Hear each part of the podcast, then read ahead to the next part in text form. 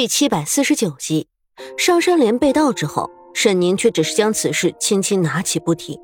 但是几乎所有人心中都清楚，这只不过是在压马。沈宁在等待一个合适的时机，能够将陈光义这个权倾朝野的重臣彻底除去。而陈光义同样也很清楚皇帝的想法，朝堂变得风云诡谲起来，而沈家则彻底的就此淡出了政权的风波。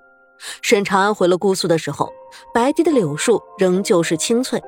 刘子诺穿着一身杏粉色的衣裙，头上别着的一只金色蝴蝶流苏不摇，在风中轻轻摇曳，宛如并肩一只翩翩起舞的蝴蝶一样。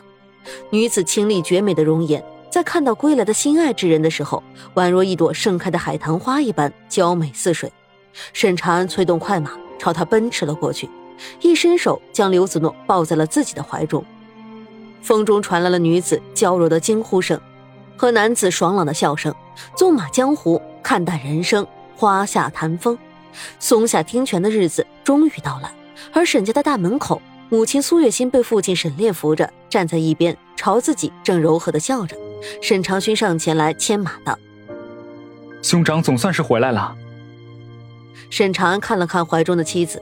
看了看沈家众人，轻轻颔首：“嗯，我回来了。”除夕之夜，白雪纷飞。沈长安归来之后，沈家陷入了一派祥和喜悦之中。自从离开了朝野，沈炼和苏月心就特别的看重年节氛围。眼下沈家上下张灯结彩，刘子诺和婆婆一起带着沈真真，亲手编了十几个同心结，分别挂在了沈家每个人的床头，并且赠予贴身的丫鬟。娘，万宇哥哥不见了。沈真真撅着小嘴走了进来。今日她换了一身粉色的棉夹袍，那上面精致的花纹是刘子诺亲手绣上去的，一朵一朵，很是娇美。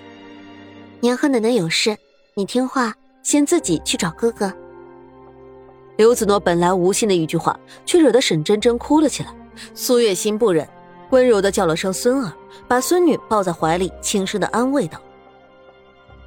好了好了，别哭了，奶奶陪你去找。牵着沈真真的手，这祖孙二人方才有说有笑，一起朝着院子里走去。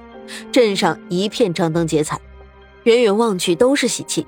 苏月心不由得感慨：自从离开了朝野之后，日子过得更加有味道了。再加上沈炼和孩子们无时无刻陪在自己的身边，他当真觉得知足。有什么比享尽天伦之乐更快乐呢？奶奶。我今天晚上一直都没有找到哥哥，也不知道他去哪里了。他是不是不喜欢我，不想和我一起玩了？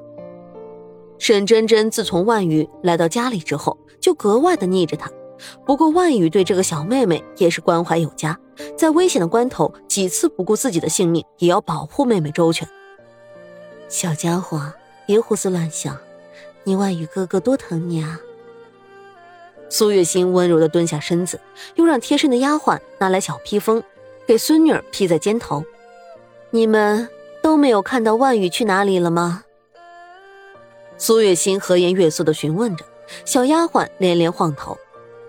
今天吃过晚饭之后就没有看到万宇少爷，不过早晨那会儿倒是看到他一个人偷偷掉眼泪，我过去问，他说没事。不用我管。丫鬟的话让苏月心心头一紧，她下意识的皱起了眉头，开口道：“是我太粗心，这逢年过节，想来万宇是想家了。”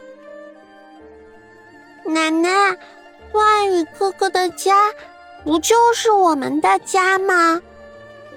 沈真真尚且年幼，一时之间听不出苏月心话里的意思。苏月心温柔的抚摸孙女儿一头乌黑秀发，叹息一口气，对身边丫鬟说：“啊，你们暂且把小姐带回去，小心着了风寒。我去看看老爷，然后一道去找万宇少爷。”苏月心话音刚落，就听沈炼的声音突然在身后响起：“夫人，莫不是发生了什么事？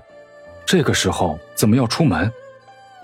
苏月心转身看着沈炼，微微有些焦急的开口说道：“万宇不见了，我猜想他一定是想家，怕是现在已经回万家老宅去了。”之后，沈炼和苏月心又把沈家上上下下找了一遍，也不见万宇的影子。虽说除夕之夜向来讲究深夜不外出，可是沈炼和苏月心依旧放心不下。两人骑着一匹马，急赴万家老宅。小万宇早晨醒来就开始思念自己的爹和娘，回想之前每逢过年的时候，爹娘都会带着他到外面堆雪人、打雪仗，这心里头的滋味更难以消受。虽说在沈家上上下下所有人都对他视如己出，但毕竟万宇来沈家的时候，很多事情都记得清清楚楚。沈家人对他越好，他便越是怀念从前的亲情。一想起那一夜万家上下几十口人被灭门的惨剧，万宇小小年纪就发誓，定然不会忘记这奇耻大辱和深仇大恨。眼下年关将至，他打定了主意要回家陪着爹娘和爷爷奶奶一起过年。早上，他一个人躲在房间里，木然落泪。等晚上吃完饭，趁着大家忙着过年的事和沈长安归来，众人都沉浸在年节团聚的喜庆当中的时候，他就一个人偷偷的走出家门，趁着天还没有黑透，一路小跑，凭着记忆找回了万家。因为全家灭门的案子，官府尚且没有一个交代，所以万家的大门口贴着厚厚的两根封条。万宇走过去，仰着头看着封条上的字，眼泪刷刷的落了下来。他下意识的伸出手，将那封条撕下。门没有锁，万宇走了进去。曾经熟悉的院落早已经萧条的不堪入目。他和母亲经常落座的梧桐树下也积满了厚厚的树叶。冷风吹起，那树叶便漫天飞舞。爹，娘，我回来了，我回来陪你们过年。强忍心头的悲痛，万宇用力的擦了擦自己脸上近乎被冻住的眼泪。想要跑进曾经居住过的屋子，床上的被褥和血迹都还在。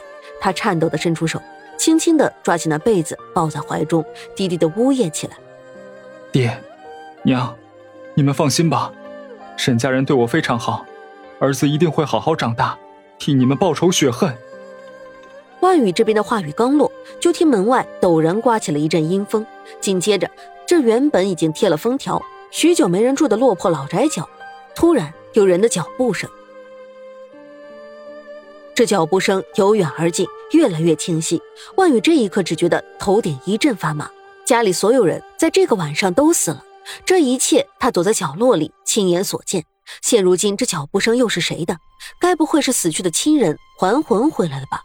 小孩子总是特别怕鬼，哪怕这人是自己的亲人去世之后变成的，他一想到就觉得浑身都在冒冷汗。爷爷您好，我是万宇，您千万可别要我的命啊！万宇一边哆嗦，一边匆忙的再次躲到不远处的床底下。因为是自己家，所以他格外的熟悉。这张床从前便是万宇爷爷万老爷子睡的，有时总有人午夜前来求医拿药，万老爷子经常睡在客厅里的这一张红色的木板床上。小心翼翼的他在床底顶了一下，探着头，壮着胆子向外看去。原本虚掩着的木门吱呀吱呀的响了两声，紧接着便被推开了。万宇此时的小心脏已经快跳到嗓子眼了，他紧紧的盯着门口，一双女人的绣花鞋映入他的眼帘。